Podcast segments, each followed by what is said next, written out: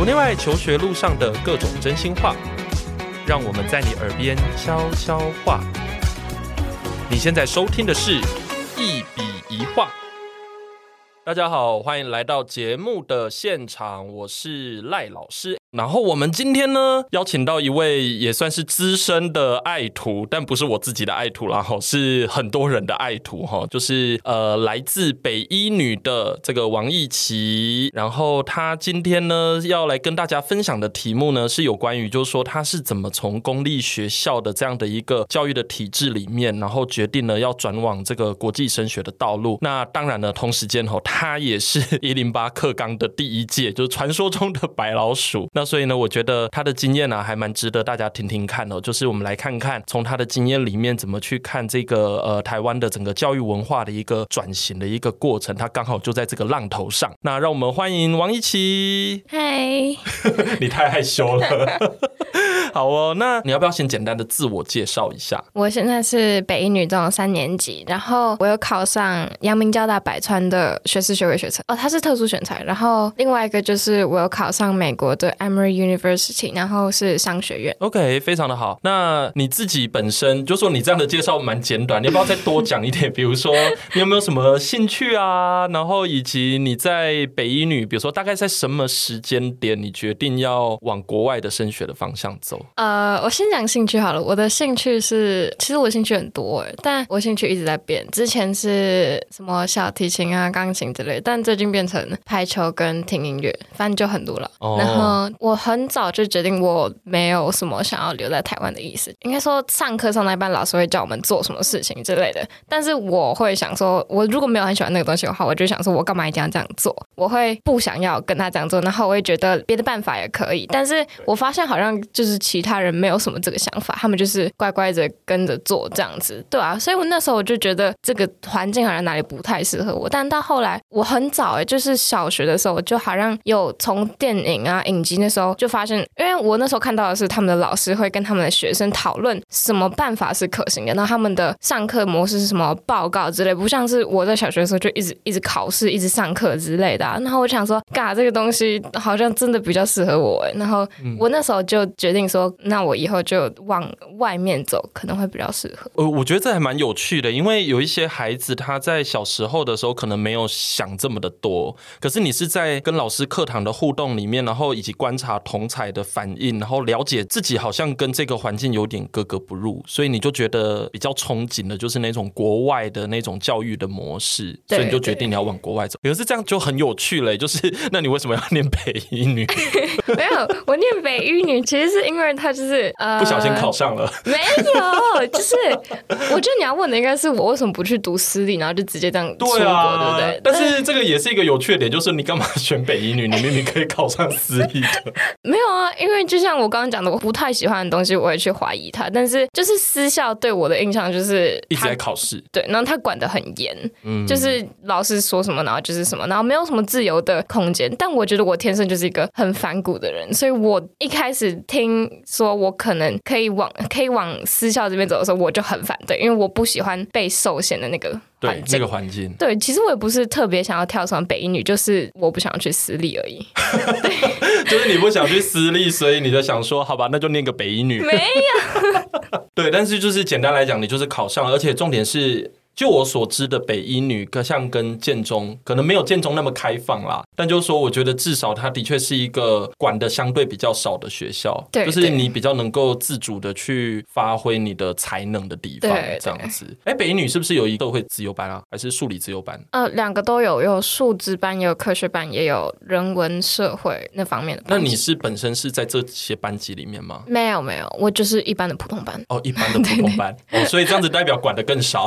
对 对，就是作业会比他们少这样子。OK，那就我的理解，因为我是在高中的时候，我其实就还蛮了解自己喜欢做什么的。但也跟你一样，就是说，我觉得应该是这样讲，就是我的兴趣也很广泛，但是我会知道说我自己可能特别喜欢做什么事，或者是我知道我有多余的时间可以去探索我喜欢的事情。那你在北一女的时候也是这个样子吗？就是说你会自己找时间啊去做自己感觉很有趣的事。我觉得会耶，因为就是那个时候在想要去哪一个类组的时候，我就有透过什么什么线上课程啊，或者是营队，因为是我没有实际去看线上课程，但是就是我有去参考一些资料，然后我就有去找看哪一个方向比较适合我。但是就我刚刚不是有讲我的兴趣是很广泛的那一种，对啊，但是我后来就发现我比较有兴趣的领域是在管理的部分，就是像在做什么报告啊，就是团体的一些活动里面，我都蛮喜欢，也蛮适合在领导这个 position 上面。但是因为就我所知，领导作为一个大学的专业，好像不是那么的适合，就是谁都可以最后再去修 MBA 这样子。所以我就从很多人那边听到说，大学读管理学院是不太有优势的这样。所以我后来就想说，好吧，那我再选一个我可能比较有兴趣的，但是其他的领域我就是都没有特别有兴趣，也没有不排斥。对对对对对，但好像对财经就是有那么一点点比更多一点。对对对对对对，所以是比较来的。对对对，但我也没有办法，就一定要选一个专长，不然没有专长就完蛋。是，不过我觉得商学院如果选财经，我觉得蛮不错的啦，因为那是一个非常特定的一个专业。所以你如果要念 financial system 类似像这种东西的话，那你的数学应该要不错吧？应该应该算是啦，就还不错。所以也就是说，你的兴趣非常的广，一些学科的表现你也都稳的还不错。嗯，对。哦，OK。那那我问一个问题哦，因为像我觉得你这个有很多的经验，跟我在中学阶段其实还蛮像的。因为我也是一个相对的比较了解自己，就是我会试着去想这件事情，然后会比其他同学还要更早知道。我问你，你在你的同才里面算不算比较早知道自己可能要往哪个路上走啊？或者是说对于自己的未来有比较有想法的人，你是这样的人吗？其实我觉得没有特别算是诶，我认识的确有蛮多人是就是随着潮流或是父母的想法，就是他们觉得可以上哪里就上哪里，然后最后再去决定自己要去哪里。这种人是很多，但是我也认识有其他人是他们很早就决定自己想要，比如说我认识一个朋友，他很早就决定自己想要医科，然后还有另外一个朋友，他是想要媒体业，他就真的是整个三年他都完全 focus 在媒体这个领域上，就像这种人也是蛮多的，所以我觉得我没有特别到很早决定。但是如果假如说跟其他人比起来的话，你已经算是比较知道自己要干嘛了，这样子。对，可以说是。哦，OK，对，因为我之所以先前面先问你这些问题，有点像是给我们的观众朋友们呢，先建立一个 big picture 哦，就是说大概对王一起这个人呢，可能要先有一个比较广泛的认识。那接下来再谈一些制度面的东西，可能会会比较了解这样子哈。所以接下来我想问一个问题。你刚才已经有讲到说自己对像管理或者像财务金融面的东西相对的比较有兴趣，那你可不可以举一个比较具体的事件，或者是可不可以告诉我们说，诶，你为什么会特别对这个领域感觉到说，诶，好像自己还蛮喜欢这个东西的，然后想要持续往这个方向去探究？应该说，我觉得有一部分是耳濡目染。我妈妈是，她就是本身是财经领域，所以我小时候看的电视上面都是股票那个上下上下上下，所以我觉得我本来就对这个领域有一点点熟悉感，然后再加上。呃，我有参加什么台大财经领导营，就是财经系他们办的营队，然后还有之前有去过，我忘记具体的名称，但是正大商学院举办的，给我们学校还有其他几所学校办的一些给高中生的商学院课程。对，就是透过这些课程，我觉得我慢慢发现自己对这个领域不是那么排斥，然后感觉也蛮有趣的，就上下来觉得啊、我会有兴趣继续下去，所以我就决定说，OK，那财经就是应该就是我以后要走的路这样哦，OK。其实你这个经验真的也跟我比较接近呢，因为我其实，在高一升高二的时候，我就想说，嗯，我一定要赶快早一点知道我自己到底要往哪个领域去。所以我在那个暑假的时候参加了超多营队，然后那个时候其中一个呢就是台大地理营，所以我也是透过营队来确定自己比较喜欢哪一个，因为那是一个很好的机会嘛，就让你可以接近大学，甚至是那个大学的某个科系这样子。嗯、那你在你的整个中中学阶段呢、啊，包括像北医女这样子哈，就是你是怎么去探索？就说哎，自己可能在这个领域可能要有更多的理解啊，那你可能会做一些活动啊什么的。你是大概做了哪些？你说财经领域吗？对啊，财经或者是商啊，类似像这样。因为如果假如说你觉得我真的对这个东西有兴趣，然后再加上我们现在的整个学制，就是你是一零八课纲的第一届嘛，对不对？那他们基本上就很鼓励你说，那你是不是要多做一些额外的事情，或者说在课堂上可以透过某些报告去探究，就是你喜欢的东西这样子。嗯嗯、就除了刚讲的营队跟课程之外，我还有做就是学校的小论文，我都尽量是跟商有关。对对对对，像有一个是同性婚姻合法化对国家经济的影响的小论文，对，像这种的蛮多。然后还有之前有参加过。投资的比赛是 Wharton Global，哦，Wharton，对对对他们办的。哦，OK。我觉得零碎的这些一些小比赛跟小论文是蛮多的。也就是说，你是在不断的在做这一些活动的过程中，就是慢慢的比较知道说自己真的是对这个领域有爱这样子。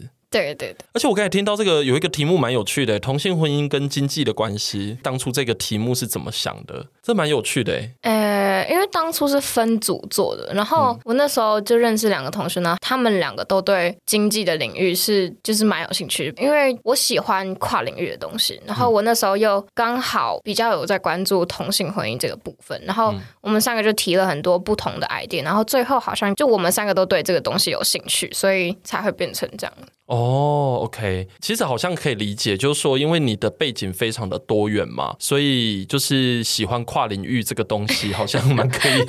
好像在那个就蛮 make sense 的这样子。我觉得这个题目真的蛮酷的，对。所以其实你平常除了接触经济领域之外，你会接触其他，比如说 social study 的部分，比如说像是历史啊、地理或者是法律。嗯，对对，那些也会。然后还有，我虽然是一类组，嗯、但是我有之前有在自己学。资讯的部分，因为我觉得这个就是大家未来都必要的一个能力。嗯，真的蛮有想法的。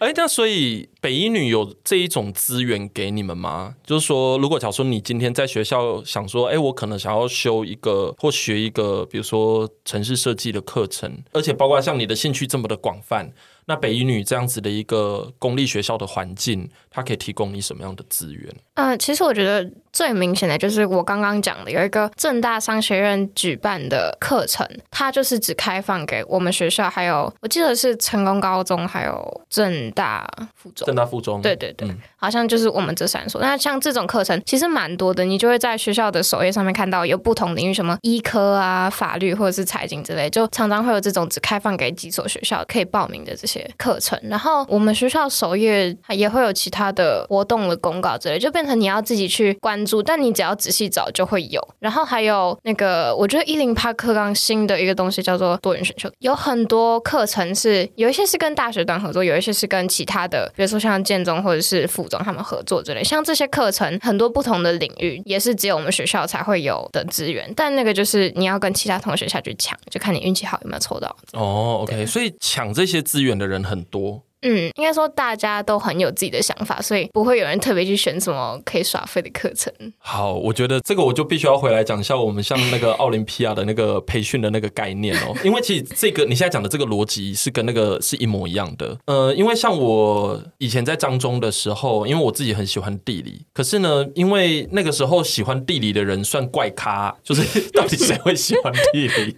那个时候的感觉是这个样子，所以我就会觉得其实蛮寂寞的，因为就。没有人可以跟你一起激荡啊，这一些就真的比较少一点。对，那所以像我们一般在做奥林匹亚培训的时候，其实就是把一群可能有志同道合、有兴趣的人一起集合在一起，然后一起互相的努力啊，然后一起去探究更多的知识，这样。所以听起来就是北一女有很多这样的环境呢。嗯，有。其实对啊，我觉得我上高中跟其他高中最主要差异就是我们很有共同的想法。就比如说我之前在国中觉得。有一些想法，其实我不太能讲出来，因为就算讲出来，我附近的人也没有什么能理解。但在这里，我觉得我很容易就可以找到跟我有一样想法的人，而且我们可以聊真的很专业的那种话题，像是我们可以聊学业，我们可以聊法律，我们可以聊财经之类。那还有一些时事，我觉得这种比较深入的聊天是我在其他地方没办法做到的。嗯，所以我觉得在这里我们可以想一个问题哦，就是说，因为这我也很好奇，没没有一个答案。我那我想要问你你的观察，就是说，你觉得在国中阶段，比如说你有些话想讲，可是没有人跟你讲，这是在国中嘛？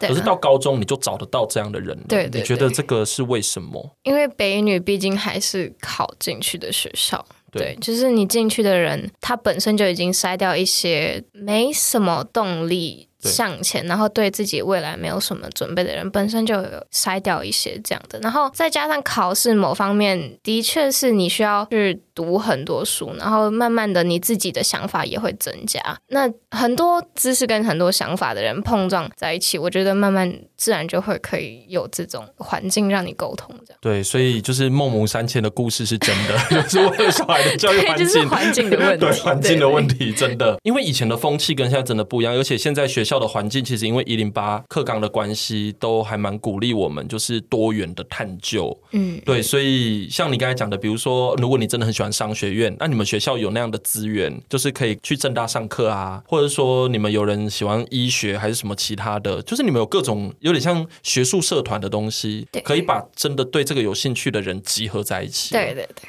哦，那这样子真的很不错。所以你们北医女的资源非常非常多。我们学校算是蛮用心在收集这些资源给我们。哦，OK。不过这个资源如果真的要发挥用处的话，其实还是要靠你们自主去。对，对，我们自己还是要关注 这样。对对，那那所以如果假如说像你们学校，如果有些同学他很被动，就是完全不找这些资讯，嗯、那像学校他们会不会很主动的就跟大家讲说，哎、欸，你看现在有这个活动哦，可以参加哦，然后极力的推荐大家去。那这些人以你的观察，同学们看到这些资源的时候，他们会主动的去 approach 吗？还是说，其实像你这样的人是非常少的？哦，其实我觉得。我们学校就常常会有那个传单发下来说什么，今天中午有谁谁谁什么？杰出校友回来演讲啊，什么？今天有牙医科的教授回来演讲，医学的教授回来演讲之类的。然后他们就是传到每个班级，然后你有一个座位表，你看过就勾，看过就勾这样。然后旁边有 QR code 可以扫让你报名。但我觉得这种东西一旦发下来，举办讲座的当天，我们班一半的人都会走掉，都会去听那个演讲。这样，我觉得像我这种人不算少诶、欸，我顶多只是多一点课外的活动这样子。但只要是是像是学校本身就有邀请过来的资源的话，我们学校的学生都很主动。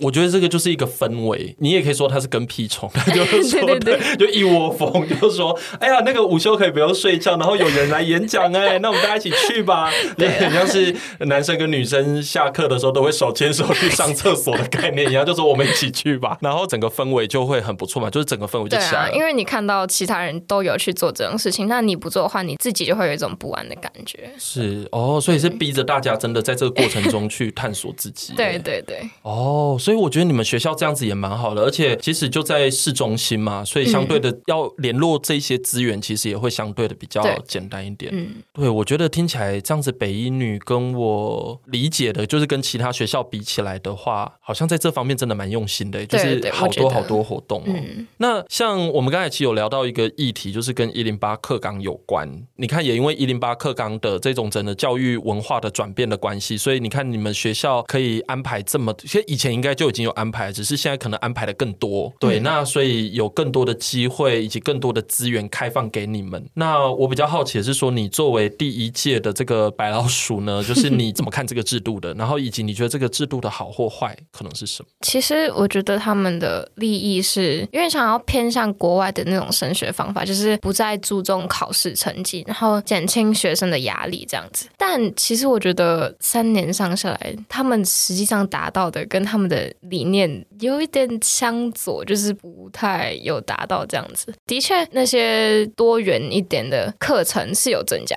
但就像是我刚刚讲的那个多元选修，它是要用运气下去抽的嘛，所以你其他没有抽到自己想要的课程，那实际上对他的学习历程是没有那么大的帮助的。就像有一些是什么国防啊、编织或者是。家政之类的，这种就是选到的人也不少。那像这样，我就觉得多元是没错，可是我觉得有点造成不平等的感觉，就是你的资源不是提供给所有的人这样子。对，你是学生嘛？那我是从老师的角度去看一零八课纲。那我自己当然就是说，也听过我的一些在公立学校教书的朋友们，他们也已经无论是赞美也好或抱怨也好，我也听过很多各种不同的说法。嗯、那我个人是比较好奇，就是说，那学生在经历这个一零八课纲的时候，你们的想法会是什么？你刚才有讲到一个好的想法是说，哎，他其实有提供更多的机会让你们去探究，但是呢，其实在整个落实的过程中会有一些 gap，对对，吧？就是到底是不是能够真的达到那样的理想？嗯、对，然后以及有一些课开了之后也不一定选修得到，对对对，对。那这样子的话该怎么办呢？那我好奇的点是说，那对你来讲，你自己给这个制度的总体评价大概会是什么？那我先讲，我刚刚就想到一件，就是我们最近大家都蛮。不太高兴的事情就是学测刚过嘛。对，之前他们其实就像古文三十变成古文十五，他们有把每个领域的课纲各自都删减了很多。但这件事情其实没有反映到学测上，就是学测古文，就我自己来觉得的话，我觉得没有简单到哪里去，就是它还是有很多超出十五的范围，就是你跟古文三十其实没有什么两样。对。对，然后数学也是，你你说把数学的课纲变简单，但今年的数学大家都知道超级难。难对对对。就是你一方面鼓励学生要多课外探究啊，要多去自由学习，然后要多做一些除了课业以外的事情，但你又把学测的难度你没有降下来，也没有把范围缩小的话，我觉得我们不是一天有四十八小时，我们根本就做不到这样的情况。而且这样的课纲其实对学校老师来说也是蛮有压力的，因为他们要给我们很多什么学习单啊之类。但其实我们学生对这些学习单的看法都不是很好，因为它其实实际上并没有帮助我们做到哪些事情，但他们只是浪费我们的时间，然后还要我们还要再挪一部分我们的时间去应付这些学习单，因为毕竟成绩还是要顾这样子，对对啊，但是你这样又减损到你真正想要鼓励我们去做的事情的时间，我们会变成花更多时间，不是在课本里面，但是在学习单上，就其实没有什么改变。这样哦，OK，你们那个学习单是什么样的学习单啊？其实蛮多的，就是课堂，比如说老师教的东西，然后就会给你们一些学习单。对对，因为为了要丰富学习历程。哦，所以你们写那个学习单其实是为了要能够，比如说有一个学习的证明，对，然后让你们可以去上传那个学习历程档案。对，对，我对课纲给老师的规定是什么，我不太清楚。但是就学姐经验跟我们的经验来说，我们的学习单是比较真的有增加，对，真的有增加。对，因为为了要能够留下一些记录。对对对对，因为像我自己平常在带学生的时候，我也发现最近那个学校要求的那个就会变多，比如说会希望说，哎，我们有没有可能在学期末的时候有一个报告啊，对对对对对，对。然后我心想说，要报告也不是不行，也很棒啦。但是就是啊，那这样如果我这一堂课要报告，然后另外一堂课也要报告，就各种报告。所以你就会看到我们这一届的学生在期末除了要考期末考、段考之外，我们还有忙各种各种的小论文的发表会，或者是小论文要截止，又或者是什么 PPT 呀、期末报告之类，这个就真的很多。对，因为像我们如果假如说从老师的角度出发的话，我们观察到一个现象，就是如果那个学校它本身是有统合过的。就说今天这一堂课，你可能也会教做研究，但是我你教做研究的方法可能跟我不太一样。比如说，你可能教比较基础的，我可能教比较进阶的。嗯，就是有学校开课，它是可以有很有系统的开。可是因为老师们在设计课纲的时候，不一定有经过这个过程，所以有一些学生他可能会这个也要报告，然后也可能学了一个基础的东西。可是到了那一堂课的时候，又东西又要再重新的再学过一次。嗯，对对，你们有遇到这样的现象吗？我自己好像没有特别感觉到这件事情了，但我觉得这种情况应该会有，会蛮常见。对对。对，因为如果假如说大家都要做探究，然后每一堂课的教的东西 都是大同小异，对啊，大同小异的话，那这个的确会有一些问题。所以其实最后还是跟学校的这个规划是有关系的。对，但其实我觉得你刚刚讲学到重复的东西，我觉得我们学到的不算是重复的东西，就只是同质性很高。像是我们这一届每个人手上都有，我猜至少三四篇小论文，三四篇小论文，没有三四篇也有两三篇。也太多了吧？三十每个人吗？但我是一类组的角度来看，对，Okay. 我不太清楚二三类组的状况是怎么样。但是比如说像我们有高二有历史探究、地理探究，还有公民探究。像是这种几乎每一堂课，而且还不是只有探究会产出小论文，其他的课也会有小论文出来，所以就呈现一个小论文泛滥的状态。真的，你知道最近那个，我记得一零八课刚才刚开始宣布没多久，然后我就发现那个一零八这个中学生小论文竞赛啊，投稿的件数超级无敌多，然后我心里想说，这到底在搞什么？太多了吧？这真的很多，而且我觉得就是，所以你每个学期都要写论文，对。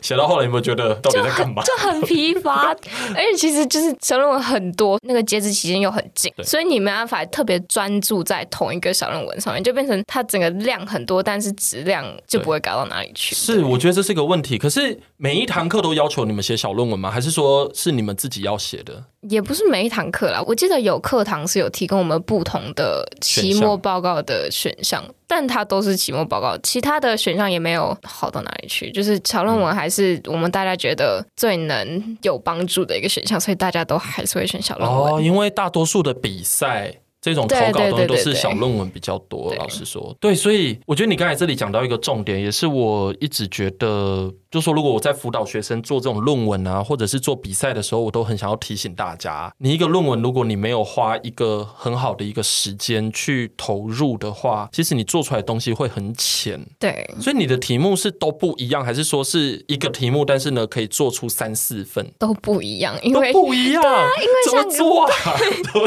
对啊，就是。一般的教授也不会这样做研究，对，而且就是你那个小论文还不是你想要做什么就可以做什么，你还要符合那个老师的规范。就比如说我刚刚讲历史探究、地理探究、公民探究，我不可能就是比如说像同婚合法化对一个国家经济的影响，就是它顶多算在公民，它对地理就没有什么对没有什么影响，对历史也不太有什么可以研究的方面。对，所以我像这样同一个主题就不可能三个都用上去，所以我一定要三个 separate fields 的论文这样。哦天哪，这个太累了，我的妈呀！真的，我的老天，这真的是很累。我是应该说我的天空，My God，真的，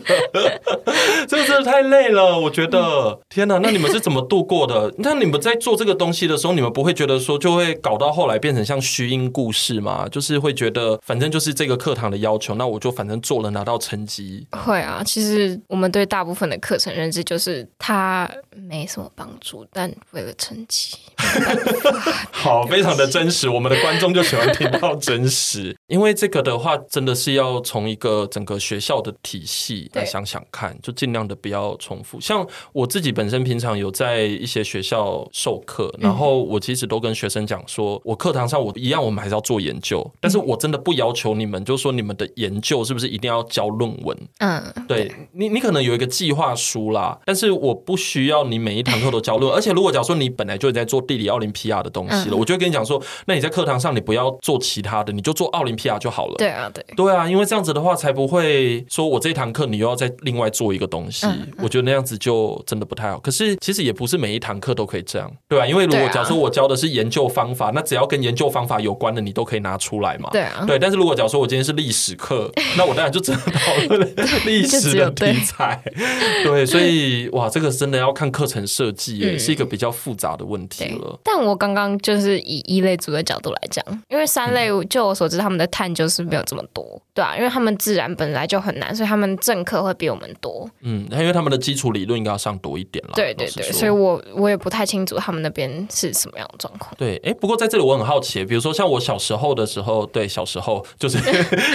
小时候在你这个年纪在学这些社会科学这些东西的时候，当时我还是花了比较多的时间在，比如说理解什么气。候学啦，还有人地关系啊，或者是一些历史的一些东西，就说花了很多时间在汲取书本里面的知识。就你的学习经验来说，嗯、现在你们等于是花了比较多的时间在做这种探究的 project，你会觉得你的学术上面会不扎实吗？你会有这个焦虑吗？因为像有些老一辈的人就会觉得说，现在新一代的小朋友那种报告做很多，但是感觉好像没有学到太多东西，就觉得不是很扎实。我常常听到老师们这样抱怨，真的真假的，我自己是不会有这个担忧哎，因为像是就国文，他也是上了蛮多，然后英文也上蛮多，嗯，对啊，但我觉得。我该学的都有学到，我继续学下去，我反正那些知识以后也会忘记。是，而且对啊，而且说实话，我们也不是没有 focus 在课本里面，对，我们还是有课内的课程，就变成课外的东西增加，课内的东西稍微减少一点，因为像五十五十这样。对的。哦，那我觉得这样子还不错。我觉得你这里有讲到一个重点，就是说，就是把那个基础概念抓到，然后剩下的其实就真的是要靠你自主去去探究。对，因为毕竟有时候真的还是会真的接触到一些，因为我平常虽然是以培训第二为主哈，但是我还是会碰到一些学生，比如说就会去讨论说，哎，课内的东西，然后跟这个探究之间可能会有一些 conflict，类似像这样。嗯，那我的概念其实也一直来都是说，哎，我们其实就抓大概念就好了。嗯，一些细节的东西，真的真的要等到比赛的时候，你真的再来练。嗯，就有一些，如果你真的要解题的话啦，嗯，对，所以我就觉得说大概念抓到了，剩下就真的是你自主探究啊，然后看你喜欢什么你就做什么。OK，所以这样子的话也蛮符合现在的那个整个教育现场的整个文化的一个转变，这样。对啊。那你自己在做的，就说在整个这个过程中，你觉得你收获最大的会是什么？虽然你刚才有很多的抱怨，说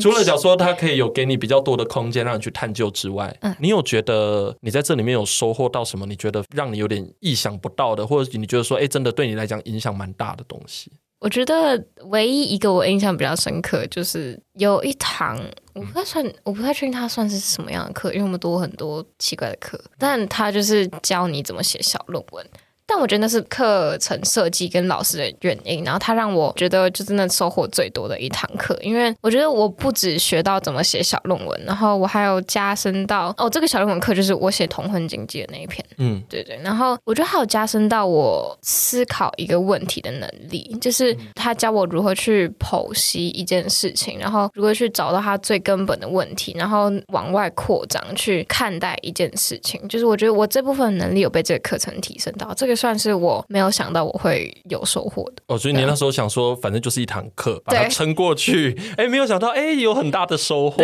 受到很大的启发，这样子。但课纲本身，我是觉得还好。其实没有特别意外的收获，嗯。但是如果假如说在这些课程里面的话，你在参与的过程中，你还是觉得自己还是有被启发到的这样子。对对，OK。因为像如果假如说你到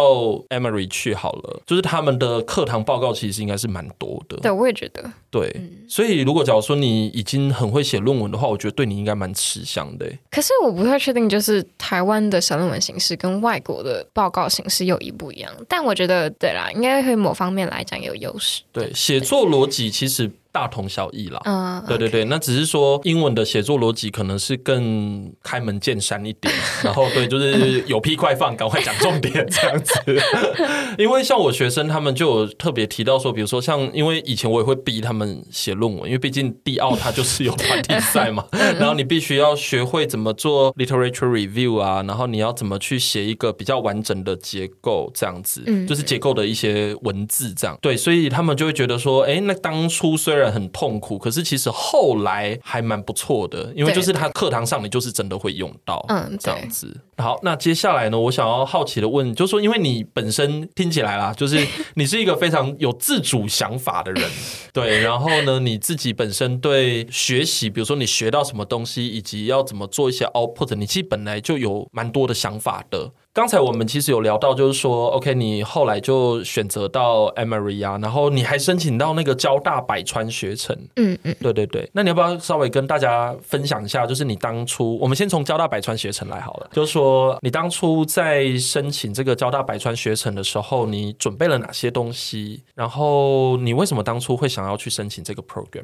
我当初其实就是在准备学习历程的时候，我就觉得好像还有哪里不足的，就是我可以把学习历程这个东西弄得更好。然后就找到了一位老师，然后就从他那边打听到百川这个东西，然后我就下去研究，我发现哎，就是它是很自由，相对来讲比较偏向国外的体系的一个学士学位，所以它是可以那种跨领域的一个课程，所以我就觉得哦，这个东西感觉还蛮适合我的。然后刚好我手上也有，我那时候已经拿到经济奥林匹亚的同重排队，然后我就想说，哎，这个东西因为它是特殊选材管道嘛，然后再加上我其他的一些别人没有的 activities，我想说，哎，反正我都要申请国外的学校，也需要整理这些资料，那我就可以顺便，对对对对，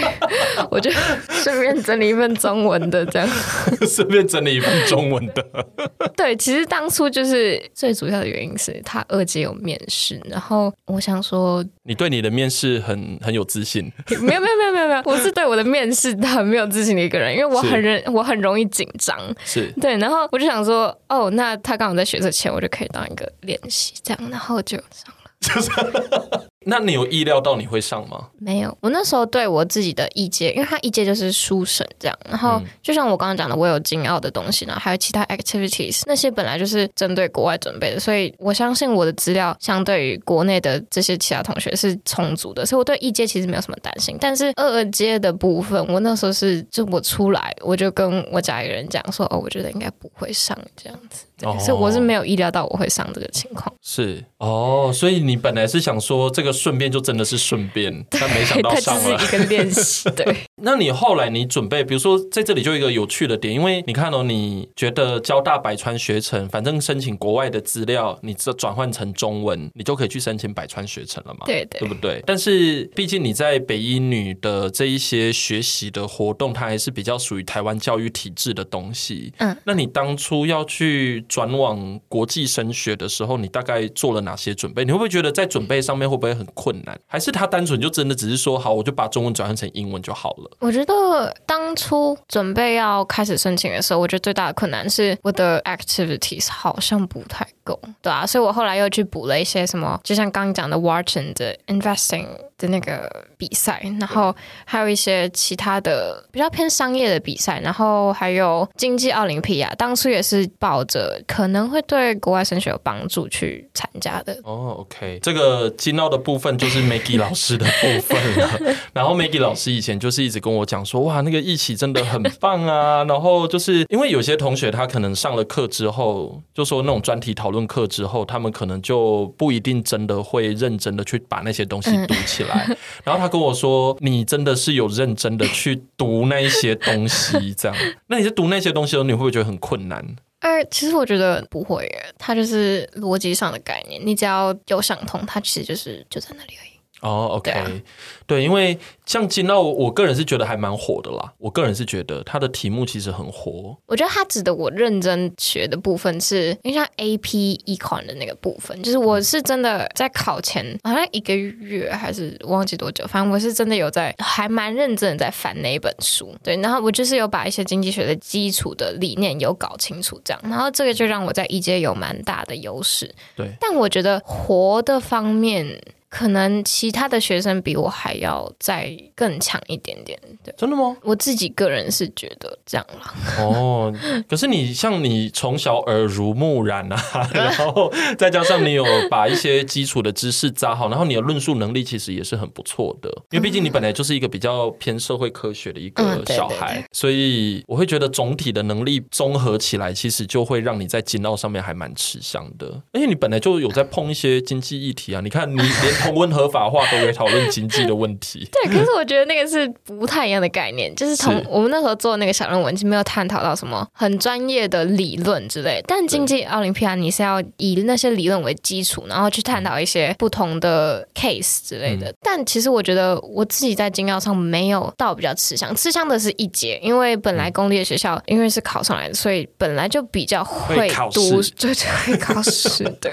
所以我觉得一节是有利的，没错。但到二阶，我觉得就是一些私立学校的那些我看到的同学，他们会比较有利，因为他们可能是他们个人背景关系也说不定。但我觉得他们的思想就是比我还要开放一些，就是会想到一些我平常没有纳入考量的选项。比如说，比如说我后来在，因为我是被取国所的部分，所以我后来在参与培训的时候，因为他培训有要制作商业案例，对对，然后。商业案例它其实就是一个很活的东西，你要有自己的想法去把它丢出来，然后它才有可能变成一个还不错的方案这样。但是我的思想好像就没有那么发散，我会被自己某方面的限制住，就是我会觉得我自己提的方案好像没有他们的那么那么的有创意。对对对对对，我也不知道为什么会造成这个情况，哦、但我就是在那边听到很多让我觉得很酷，然后好像可行的这种方案。哦，就是好的想法对，对，就是你你真中心也觉得就是说，哇，他们提出来的这一些方案啊，都蛮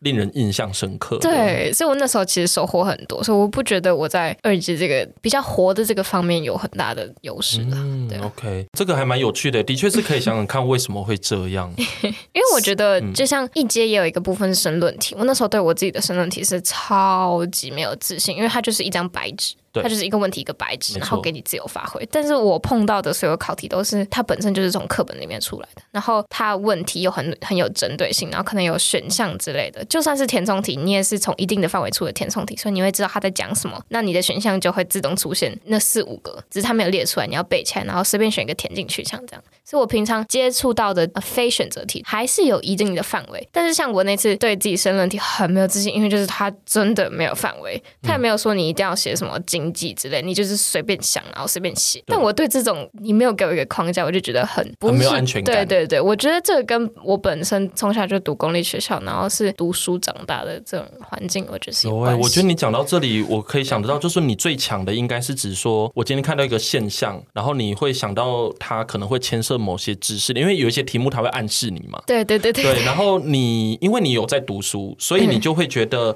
好，这个现象可以跟这个答案可以对得起来，所以你可以在这个地方去做论述。对，对，就你最强的是在这里。对，然后这个跟你的整个公立学校的这个训练是有关系的。嗯、对对。哦，但是如果假如说我今天真的面对一个非常未知的东西，然后叫你去试着去延展的时候，你会反正觉得没有那么的安全。对对，因为它就是很 free 这样。哦，这个文化真的不太一样。对，因为像我认识的像康桥的学生，好了、嗯，就是康桥的学生就会比较愿意去天马行空一点。对。但这种东西，在我接触到的公立学校学生就不太会这样，嗯，就不太一样。嗯，哦，但其实我觉得两者都蛮重要的，是两者都蛮重要的。就是我有时候看到一些学校的学生，比如说像是我的康桥们的学生，有时候我就觉得说，对啦，想法很好了，那你可不可以多，就是把那个知识的部分先扎扎实一点，嗯，这样子，就还是要有知识，你才可以想出一些可行的天马行空。对，就是我觉得这个东西它是需要调和的，嗯，对。但每一个体制它本来就有它很擅长的部分，嗯，然后以及比较弱势的部分，这样子，也不是说弱，应该是指说可能有一些地方是需要靠自主的能力，就是把它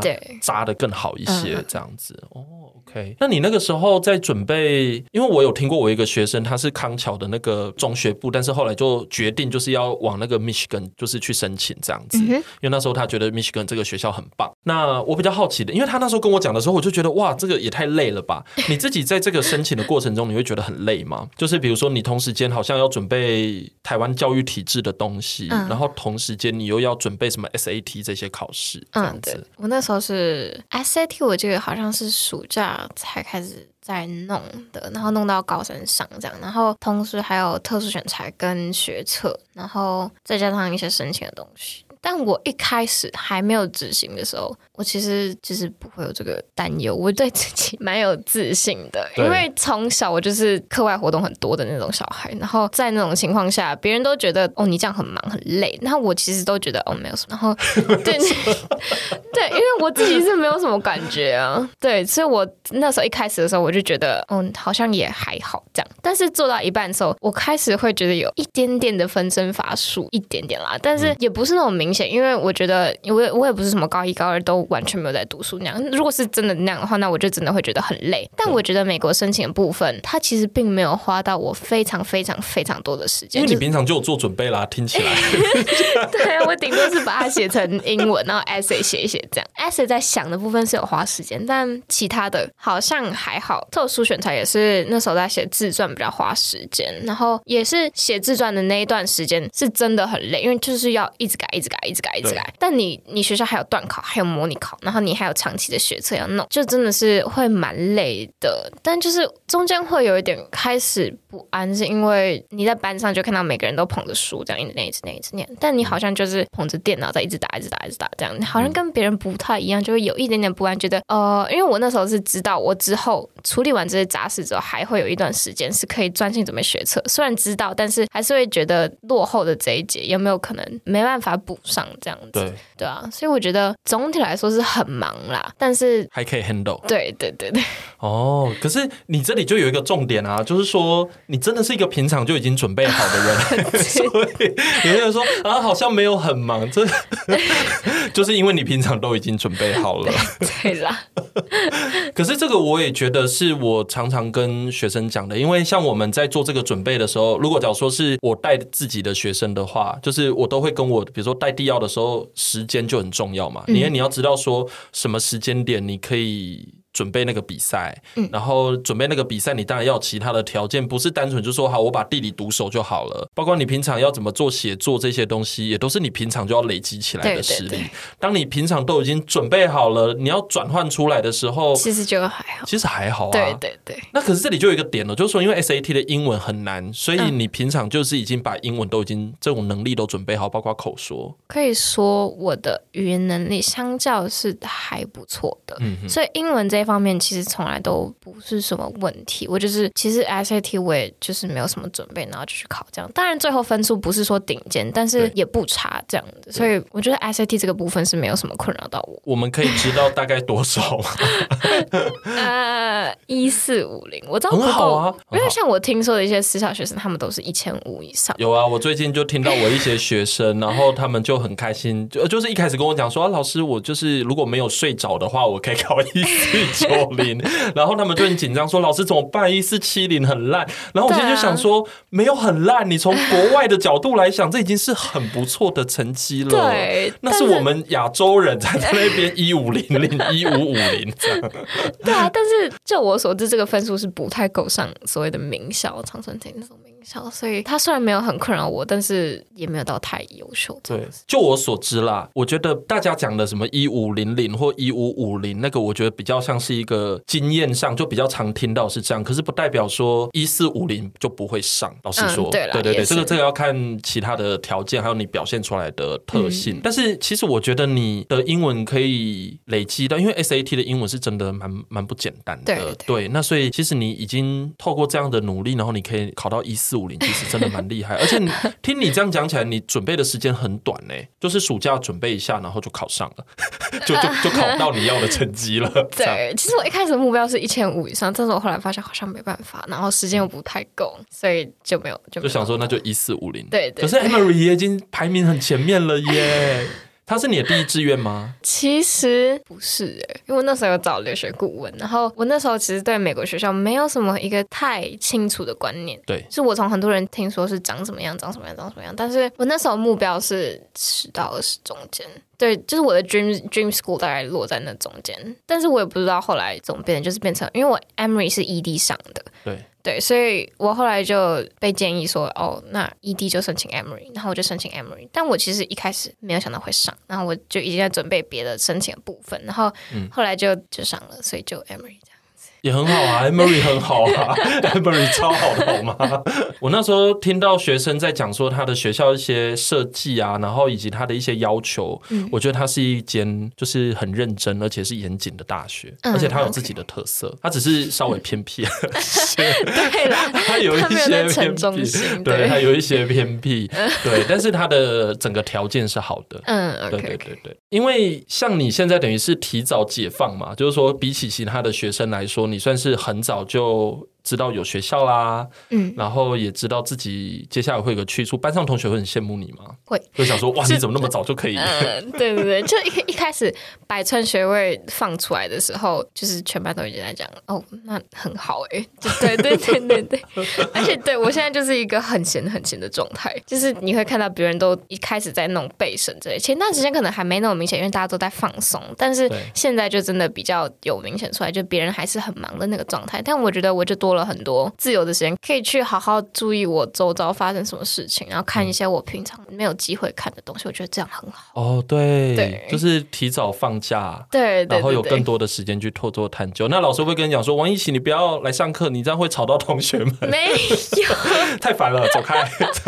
其实我老师就一直叫我认真上课，认真上课。哦，就是怕你影响别人。对对对，因为我以前也是，呃，以前那个叫做学校推荐，嗯，然后学校推荐的跟个人申请的放榜就是还蛮早的，嗯，对，所以呢，那时候学校就会很怕我们，就是会影响到大家。对对对，对，因为那时候百分之七十以上的人其实都还是走职考的路线的。你们现在不一样，你们现在是百分之三十，大概是职考这样子。对对对，对，那所以那个时候呢，学校就会叫我们去准备毕业典礼。对对对，我们现在也有这个东西，对对对，就说你们这些人，你们去准备毕业典礼这样，然后不要不要在课堂上影响其他人这样。就我们现在叫必筹，就是前几天有在弄，但我没有要加入的意思啊。对，而且我觉得很明显，就是因为一零八，所以他们这一届放榜的时间又更晚，好像到六月初吧。是是是是是，对对对，所以他们又会更羡慕这样子。啊，所以等于是拖很久。像我以前，我记得一放榜之后，我真的是玩了半年呢，就是就是很开心的，就是看自己喜欢的书啊，然后大学的书先看啊，然后到处去玩啊，这样子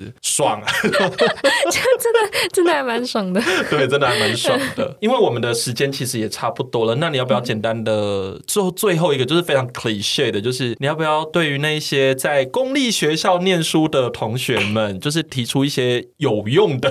具体的建议就是说，如果你们真的很想要走这个国际升学的话，那大概有什么事情是需要注意的？第一个就是你要去真的研究一下这些学校，因为像是我，我蛮后悔的一个点就是我当初没有太多的时间让我好好的研究这个学校。就是我意识到我应该要去研究哪一个最适合我的时候，已经没有那个时间让我这么做了。所以我觉得这是让我最后悔的一个点。所以我觉得能早就早，就是你要找到最适合你那个学校，你最想要哪种的环境，我觉得这很重要。然后第二个就是尽早开始确定你的方向，然后做一些 activities。就是像是我就是蛮早，那我就是一个方向就够了。但有一些如果到很晚还没有决定自己应该要走哪个方向的话，他们在选 activity 的时候就会比较不吃香。所以我觉得早确立方向是还不错的想法。然后 activities 就是你要更主动，因为比起私立学校偏向国外升学的这些 activities，我们的管道比较少，因为我们毕竟还是公立，是偏国内升学的。所以像是偏国外升学的这些资源跟活动的话，你就是要自己真的主动下去找。如果你不找的话，那就真的会没有机会的。是，真的好具体哦，这些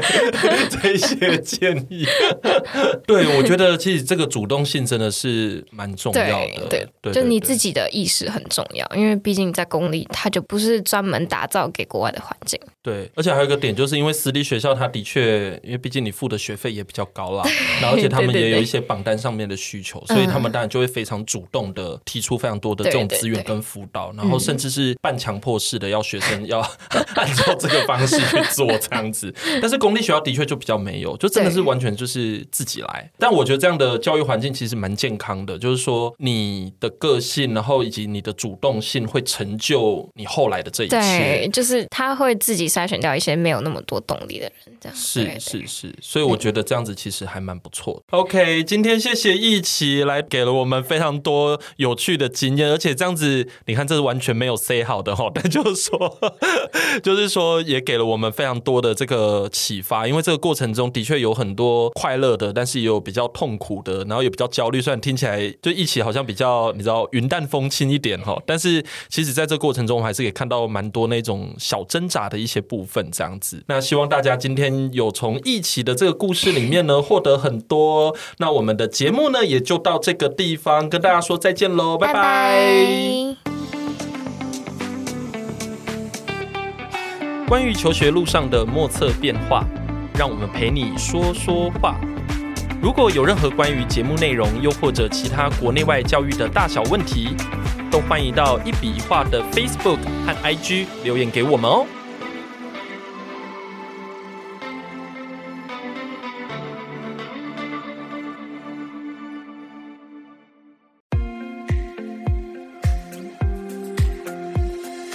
如果你喜欢我们的节目，别忘了订阅，这样每一集最新的内容就会自动推送给你哦。